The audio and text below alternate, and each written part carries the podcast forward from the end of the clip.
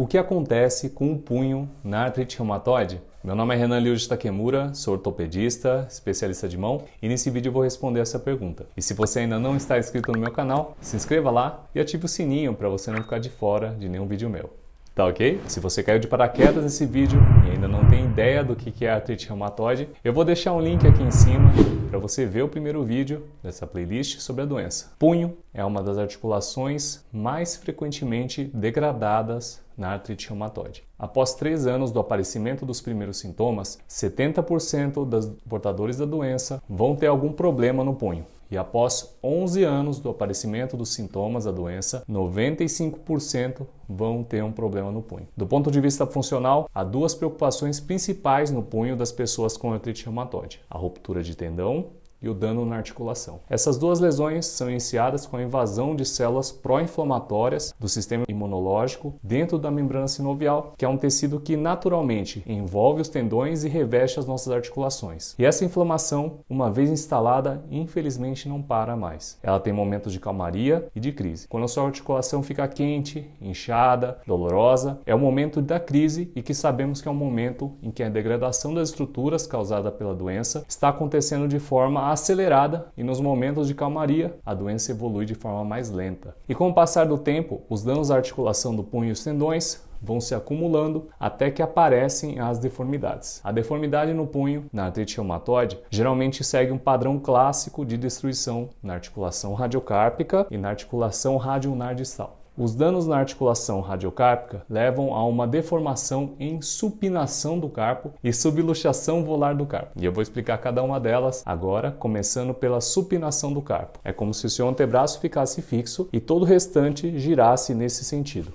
Então, quem tem artrite reumatoide com grau avançado de destruição da articulação radiocárpica tem uma tendência a ficar com a mão supinada a partir do punho. E a subluxação volar do carpo? Nessa radiografia, vocês estão vendo duas radiografias em perfil do punho, de lado. Na imagem da esquerda, vocês estão vendo um punho normal e na imagem da direita, um punho com destruição da articulação pela artrite reumatoide. Vejam que há um deslocamento das estruturas do punho nessa direção né, que nós chamamos de direção volar. Isso é o que chamamos de subluxação volar do carpo. Subluxação, porque é um deslocamento parcial da articulação, e volar, porque acontece nessa direção que é a direção volar. E qual o sintoma principal quando ocorrem essas deformidades na articulação radiocárpica? Principal sintoma é a diminuição do arco de movimento de flexão e dorsiflexão do punho. Mas isso tudo que eu falei até agora é em relação à articulação radiocárpica. Mas lembra que eu falei que a articulação radionar distal também pode ficar machucada na artrite reumatoide? Nessa figura, estou mostrando vários níveis de degradação da articulação radionar distal, sendo que a da esquerda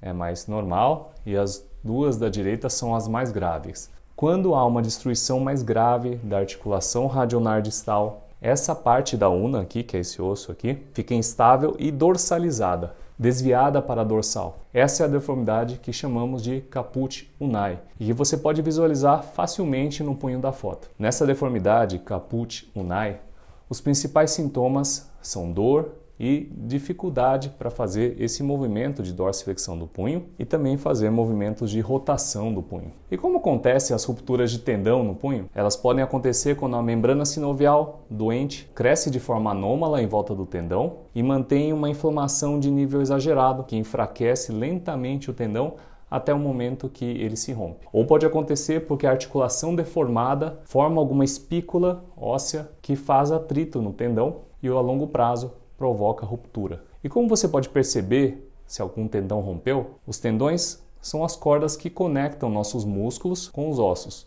Quando a gente quer se movimentar, nosso cérebro comanda o músculo que se contrai e puxa o tendão e que por sua vez puxa o osso. Então, nós funcionamos como se fosse uma marionete em que os tendões são as linhas que movimentam o boneco. E se acontece uma ruptura desses tendões, nós perdemos a capacidade de realização de algum movimento de forma súbita. Pode ser a perda da capacidade de extensão dos dedos ou da flexão do polegar. E como é o tratamento do punho na artrite reumatoide? Isso vai ficar para o nosso próximo vídeo. Galera, essa foi a minha explicação de hoje.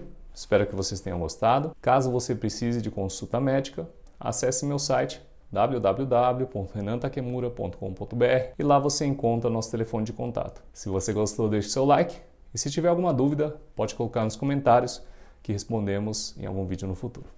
Valeu, um abraço. Esse foi mais um episódio do meu podcast Nossas Mãos. Esse conteúdo é meu presente para você que quer aprender sobre as doenças da mão no nosso cotidiano e esporte. Só peço que siga esse podcast e avalie com 5 estrelas para que mais pessoas consigam ter acesso a este conteúdo. Lembrando que esses áudios que você está ouvindo são extraídos dos vídeos do meu canal do YouTube, Ryuji Takemura. Lá você confere o conteúdo completo, com imagens e som. E se você tiver alguma dúvida, pode entrar em contato comigo através do meu Instagram, arroba Um forte abraço e até breve.